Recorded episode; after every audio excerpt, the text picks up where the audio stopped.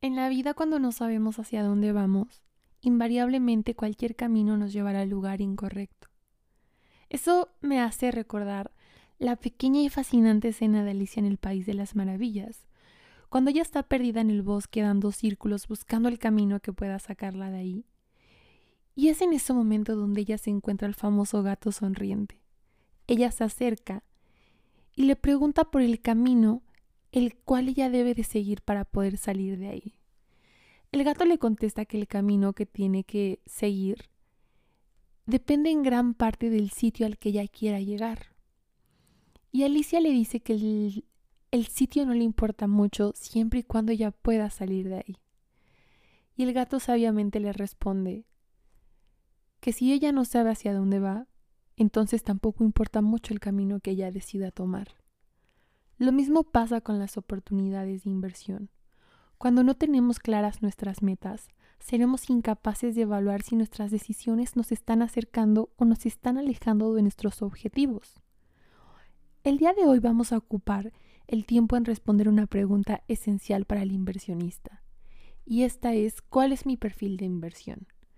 Esta pregunta es fundamental siempre que decidamos dar el paso hacia la inversión, ya que este ejercicio es para que entendamos quiénes somos nosotros y para que podamos actuar en consecuencia ante las inversiones que queremos realizar. Bien, si no sabes qué tipo de inversionista eres, te invito a llegar al final de este episodio.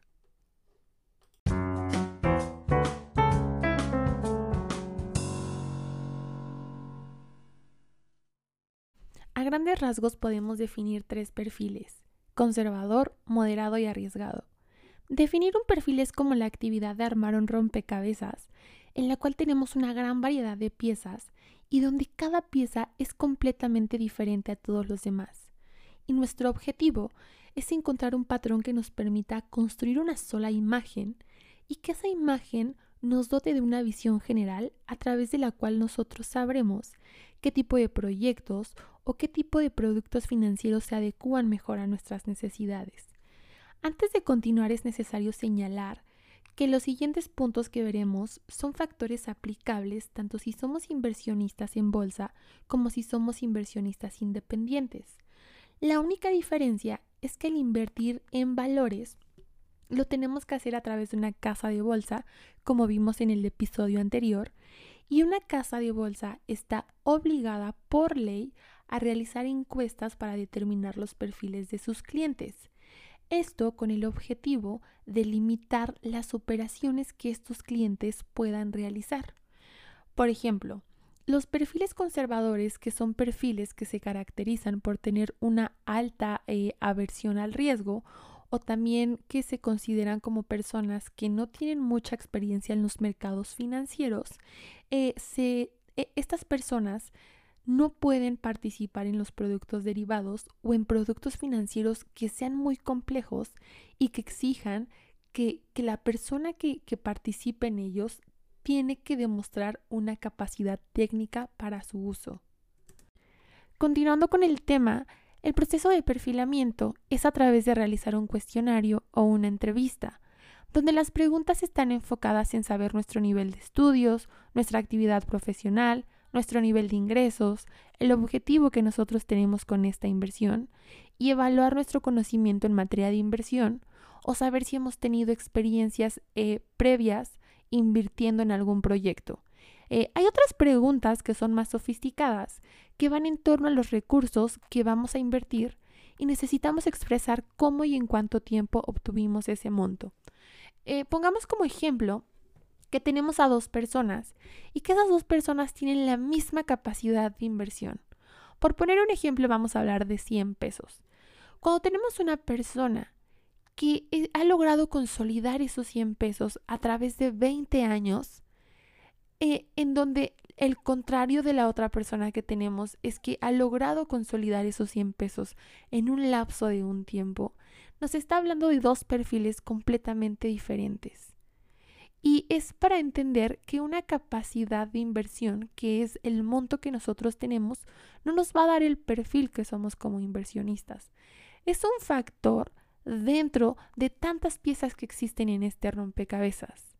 Es por eso que tenemos que añadir toda la información posible que nosotros tengamos, como puede ser la edad, como puede ser si tenemos hijos, si estamos casados, si somos solteros, porque toda esa información nos va a ayudar a hacer un análisis. ¿Ok? Entonces, con la información obtenida, el trabajo de un asesor es conocer e identificar en qué momento de la vida está el cliente para así poder crear un portafolio o una estrategia de inversión. Pero ¿qué pasa si nosotros no estamos en ese punto en el cual podamos acercarnos a un asesor en este momento? Estamos interesados, pero no tenemos, no estamos en ese punto en el cual podamos ir, eh, podamos ir y tener una plática con un asesor o que nos pueda dirigir bien. Este análisis podemos hacerlo por nuestra propia cuenta, porque no hay nadie que conozca mejor nuestra situación que nosotros mismos. Solo tenemos que ser muy claros en, en los siguientes puntos. Punto número uno. Entender cuál es nuestra aversión al riesgo. La aversión al riesgo se traduce en el temor que nosotros tenemos por perder nuestros ahorros. La aversión al riesgo se puede desglosar en dos partes.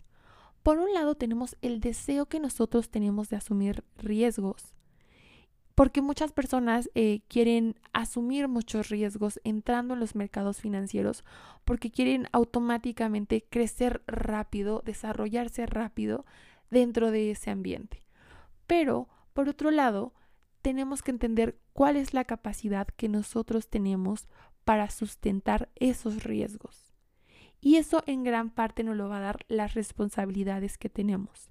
Si tenemos hijos, si nuestros padres dependen de nosotros, si nuestros hijos dependen de nosotros, si tenemos alguna enfermedad o complicación médica que nos pueda eh, exigir poner mucho de nuestros recursos para solventar eh, una enfermedad que tenemos nosotros o algún familiar o alguien dentro de nuestra familia, si tenemos, si tenemos una hipoteca, si somos dueños de una empresa.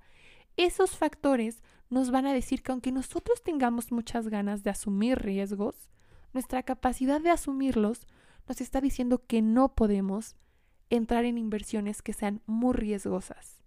Ahora, el segundo punto es el horizonte de inversión que es expresar nuestras expectativas y los objetivos que deseamos alcanzar con nuestra inversión.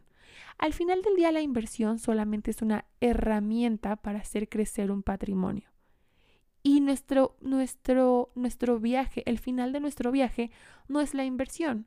Siempre hay algo al final del viaje. Tal vez queremos juntar para tener una casa, para comprar, para, para comprar, para comprar algún bien en específico, o queremos poner un negocio, queremos incursionar en, en el mundo del emprendedurismo, queremos estudiar una maestría fuera del país. Entonces ahí va a estar nuestro objetivo de inversión y va a ir de la mano con el plazo, que es el punto final.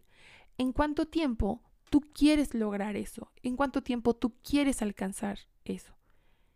Y al final del día, estos tres puntos, que es nuestra versión al riesgo, nuestra meta y el plazo que queremos, nos van a dar más luz acerca de qué personas somos, en qué podemos invertir, en qué deberíamos invertir, qué nos puede ayudar justamente a alcanzar eso.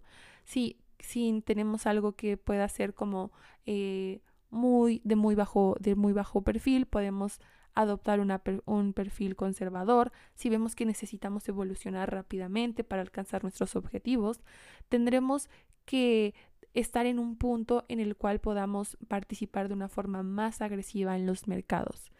Bien, eh, por, para recomendación final, eh, es necesario que ustedes sepan que los cuestionarios o las encuestas, encuestas que realizan la casa de bolsa como personas no estamos obligados a proporcionar la información que ellos nos soliciten.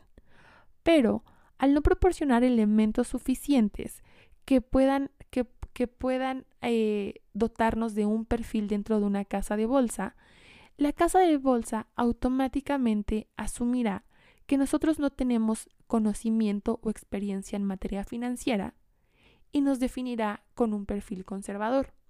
Pero eso solo es este un pequeño paréntesis porque sé que la información que está dentro de esos cuestionarios, cuestionarios o entrevistas es información altamente sensible, es personal y bueno, ese, ese es el panorama que tenemos. Podemos negarnos a proporcionarla, pero al mismo tiempo también las operaciones que podemos realizar se van a ver mermadas porque se asumirá que no tenemos conocimiento de los mercados. Bien, hablando rápidamente ahora sí de los perfiles. Para empezar vamos a hablar del perfil conservador. Este perfil conservador se caracteriza por tener poca tolerancia al riesgo. Y cuando nosotros tenemos muy poca tolerancia al riesgo, nuestro objetivo va a ser asegurar el 100% de nuestra inversión, aunque ganemos muy poquito, Imaginemos que a lo largo de toda una vida es una persona que ha hecho crecer su patrimonio y que ahora para finalizar y tener un retiro más agradable, lo que quiere hacer esta persona es únicamente meterlo a invertir para que genere un poco de dinero, pero no, no está interesado en hacer crecer el patrimonio, solo está interesado en asegurar lo que por tantos años esta persona ya ahorró.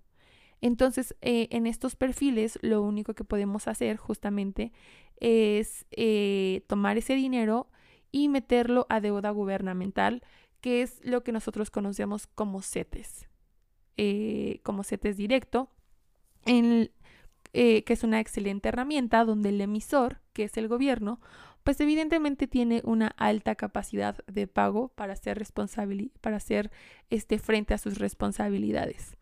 Ahora, después tenemos el perfil moderado. Este perfil moderado lo que busca es preservar su ahorro, pero también quiere mejorar eh, el patrimonio. Entonces lo que vamos a hacer con estos perfiles es buscar mejores rendimientos sin asumir muchos riesgos. En este punto vamos a seguir en la deuda, pero ahora lo que vamos a hacer es que vamos a buscar un poco de deuda más sofisticada, que es deuda corporativa. Ya no vamos a buscar deuda que solo emite el gobierno, sino vamos a ir en busca de deuda empresarial que al mismo tiempo de que no asumimos más riesgos, de que los riesgos no crecen mucho, sí podemos también hacer crecer los rendimientos que esa inversión va a tener. Y eh, eh, en este punto depende la persona exclusivamente, eh, específicamente, podemos empezar a meter un poquito de esa inversión a lo que es la renta variable, que son las acciones, que ya es la inversión en bolsa directamente. Y para finalizar, tenemos nuestro perfil agresivo, donde este perfil agresivo eh, busca incrementar su patrimonio a largo plazo. Y la forma en la que esta persona busca incrementar ese patrimonio es a través de la búsqueda continua de operación de oportunidades dentro del mercado. En estos portafolios podemos invertir hasta el 100% de nuestra cartera en acciones. Pero tenemos que entender que con estos, con estos perfiles nosotros tenemos un plazo de inversión que es, que es, que es un, un plazo eh, largo, en donde no nos va a importar que mañana veamos que Bimbo baja, porque nuestra proyección de inversión va a más de tres años. Nosotros le estamos apostando a largo plazo. Entonces las fluctuaciones que nosotros estamos viendo diarias no nos tienen que afectar. Evidentemente cuando tenemos un perfil agresivo, tenemos un portafolio que, que no tiene restricciones, que podemos participar en cualquier tipo de instrumento y al mismo tiempo cuando tenemos un perfil agresivo, tenemos que proporcionar evidencia que sustente que nosotros tenemos la capacidad técnica y los conocimientos suficientes para hacer, eh, para hacer uso de esos instrumentos financieros que son más complejos. Bien, pues este es el final de este episodio. Espero que te ayude, que te ayude esta información. Si tienes una duda más específica, por favor, házmela saber. Eh, actualmente me encuentro en una pequeña investigación que es eh, el contactar a todas las casas de bolsa, las 33 casas de bolsa, y espero hacer un, un episodio de este ejercicio, de esta pequeña investigación en donde podamos hablar más del mundo real y menos de lo que viene en los libros. Entiendo que es una experiencia eh, nueva para ustedes este, o, este conocimiento. Tal vez en algún momento llegamos como a oír de bolsa, pero no estamos aún eh, muy familiarizados con lo que pasa o cuál es el proceso y justamente es el objetivo de estos episodios. Muchas gracias a las personas que me han compartido dudas. Por supuesto que estoy tomando nota de todas sus dudas y quiero hacer un episodio especial con esas preguntas que ustedes tienen o esas inquietudes. Pero pues si aún tienen una duda, todavía las podemos incluir en ese nuevo episodio que viene. Y pues nada, eso es todo. Ya saben que aquí nos podemos encontrar en el próximo episodio. Hasta luego.